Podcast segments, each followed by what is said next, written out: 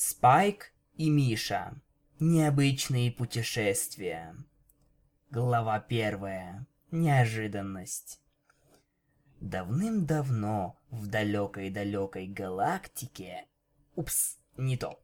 Давным-давно в далеких-далеких Сочи и Санкт-Петербурге жили Спайк и Миша. Спайк озвучивал разные фанфики и достиг совершенства в этом деле. Вел упоротые стримы. Миша же, в свою очередь, помогал Спайку вести эти самые стримы, добавляя свои пять ящиков упоротости, иногда записывал клевый дабстеп. И вот наступили тяжелые времена. Игрушки поняш были раскуплены. Жизнь превратилась в тлен. Саянара не выпустил локализацию Авокина. Сай-сай, ты это, ты... Да ты только не гневайся, окей, да? Ярость Малестии перестали заходить в скайп. Э, в общем, все пошло наперекосяк. Спайк зашел в скайп, позвонил Мише, предложил провести стрим, который будет длиться так долго, что побьет рекорд Уликса. Миша с удовольствием согласился. Вот они запустили стрим. На него пришли около 20 человек – Спайк включил веб-камеру, надел ковбойскую шляпу и поприветствовал всех. В чате поплыли комментарии, среди которых был некто сэр Дискорд.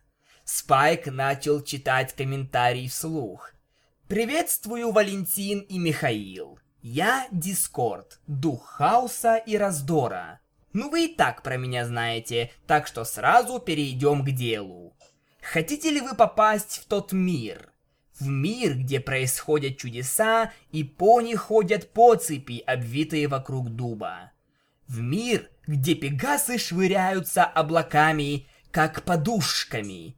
В мир, где ты, Спайк, станешь тем самым желтым радужно-гривым аликорном, а ты, Миша, пегасом с необычными крыльями и драконьими глазами. «Что за фигня?» — подал голос Миша. Э, Дискорд, честно сказать, шутка не очень смешная. Высказал Спайк свое мнение, а как он думал шутки незнакомца по ту сторону экрана.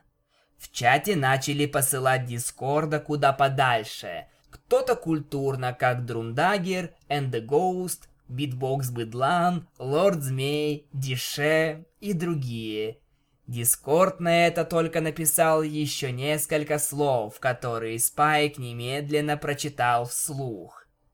Так хотите ли вы быть там? Спайк, да забань ты его! Сказал по скайпу Миша. Спайк попытался забанить Дискорда, но, как ни странно, ничего не получалось. «Он не банится», — сообщил Миша Спайк. «Как не банится? То есть вообще никак не банится? Не, подтвердил Спайк, вообще никак. Дискорд в чате снова написал несколько строк, которые Спайк хоть уже с неохотой, но прочитал. Я закрываю ваш стрим и отправляю вас в Эквестрию. Я ведь знаю, вы ведь хотите этого. Да, еще как хотите. Так не отвергайте же такую возможность. И стрим сам собой остановился. Запись стрима попросту исчезла. В скайпе Спайк услышал, как Миша что-то орет, из чего он мог разобрать только... Мать моя женщина! Изыди нечистая сила етить твою кочерышку! В комнате, в которой находился Спайк, появился запах, напоминающий озоновый. Он развернулся к центру комнаты и увидел там белый искрящийся шар размером с голову взрослого человека. Шар с каждой секундой становился все больше, пока не разросся во что-то внешне напоминающий портал. Из динамиков компьютера послышалось еще несколько гневных криков Миши. Звук, будто что-то взорвалось у него дома. И тишина. Спайк осторожно подошел к фиг знает чему. Может быть, тот Дискорд в чате действительно может дать нам возможность пойти туда?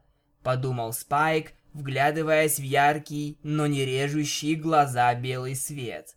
Внезапно свет с жутким скрежетом исчез. «Пресвятой Ярый!» — воскликнул Спайк. Свет рассеялся, и Спайк увидел город, который был ему очень знаком.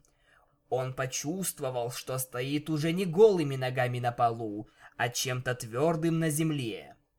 Он посмотрел на свои ноги и чуть не матюкнулся. Вместо ног у него были копыта.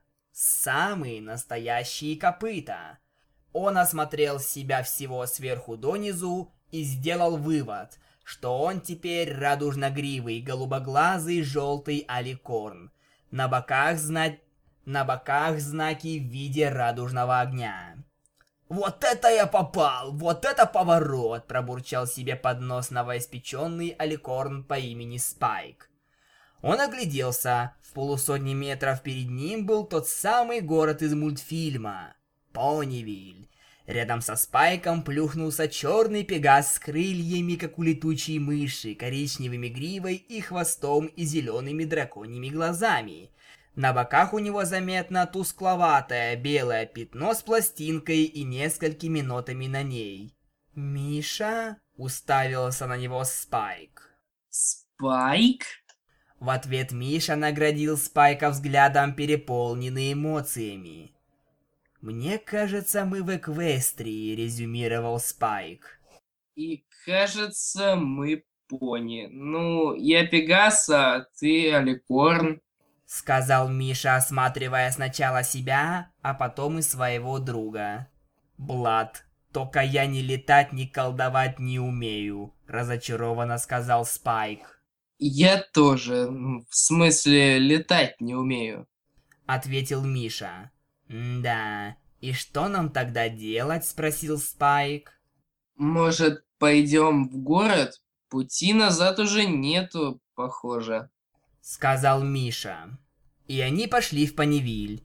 Прохожие пони смотрели на них странно, что неудивительно. Неизвестный аликорн мужского пола и пегас со странными крыльями и драконьими глазами.